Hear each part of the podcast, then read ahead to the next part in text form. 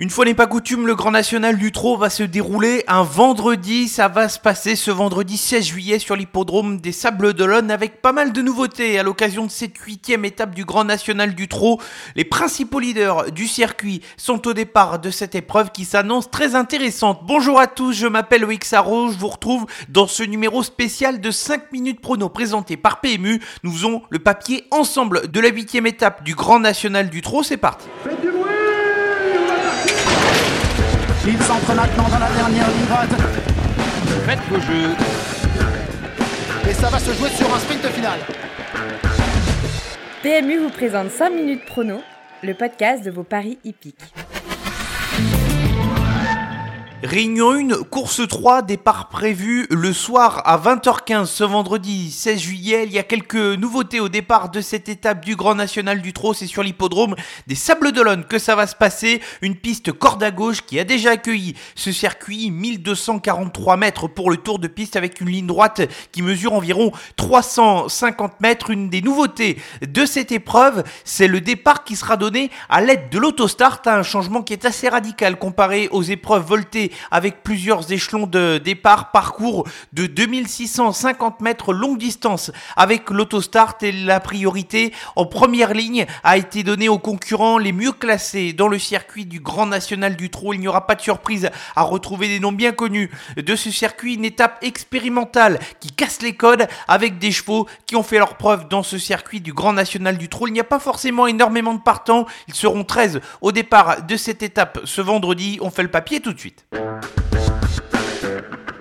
Seulement 13 chevaux et je vais tenter une sélection resserrée ici puisqu'il est possible de sans doute trouver le quintet avec une épreuve qui semble lisible sur le papier. Trois incontournables et trois associés pour cette sélection. Les incontournables, les choix avec lesquels j'attends de les voir terminer dans les 5 premiers et qui peuvent servir de base au jeu en combinaison. On va commencer par le numéro 5 Elvis du Vallon, un cheval qui est irréprochable depuis plusieurs semaines, qui a déjà performé sur les parcours avec l'autostart. Son a fait en sorte de l'amener au top pour cette épreuve. J'en fais mon favori parce qu'il me semble un petit peu plus maniable au départ que celui qui sera en position de favori de cette épreuve, le numéro 8 Firecracker, le rouleau compresseur entraîné par Grégory Torel, n'a aucune référence. Derrière l'autostart, c'est un petit problème, la longue distance ne va pas le déranger. Pour ça, on le connaît. Et même si Eric Raffin pense que le départ à l'autostart ne va pas forcément poser de problème au cheval, il reste tout de même un concurrent difficile à manœuvrer dans les premiers mètres de course et de ce fait-là, préfère en tant que favori pour cette course Elvis du Vallon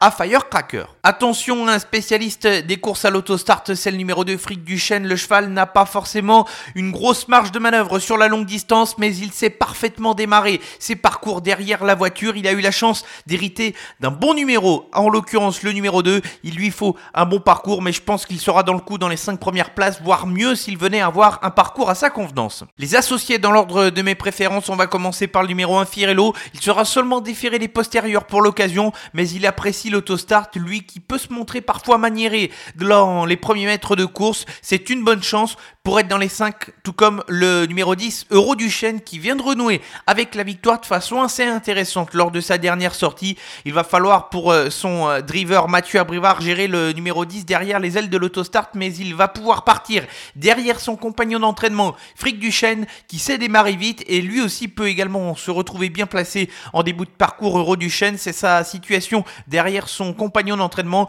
qui me le fait placer dans la liste des associés. Enfin, j'ai tenté un petit coup de poker dans cette épreuve en écartant le maillot jaune de ma sélection, le numéro 6 Crack Money qui va courir de façon rapprochée dans cette étape qui n'est pas forcément celle sur laquelle il aura les meilleures chances de victoire. Et j'ai tenté de mettre dans ma sélection le numéro 11 Dreamer de Chenu, un cheval qui a déjà bien fait sur les parcours à l'autostart, lui aussi va devoir gérer un numéro en deuxième ligne mais c'est un concurrent qui a montré pas mal de moyens au cours de ces dernières semaines, la piste des Sables d'Olonne ne devrait pas le déranger. Et même si le cheval ici va devoir partir en deuxième ligne. Je pense qu'il peut jouer un bon coup pour les places.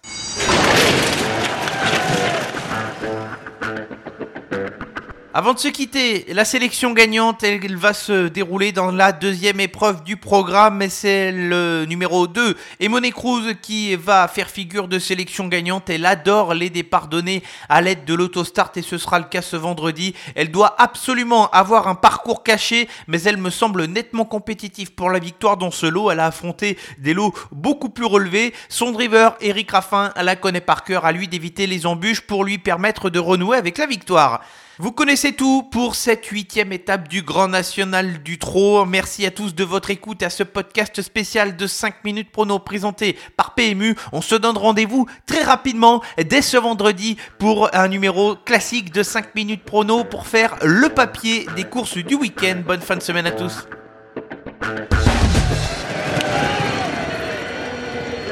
Jouer comporte des risques. Appelez le 09 74 75 13 13. Appel non surtaxé.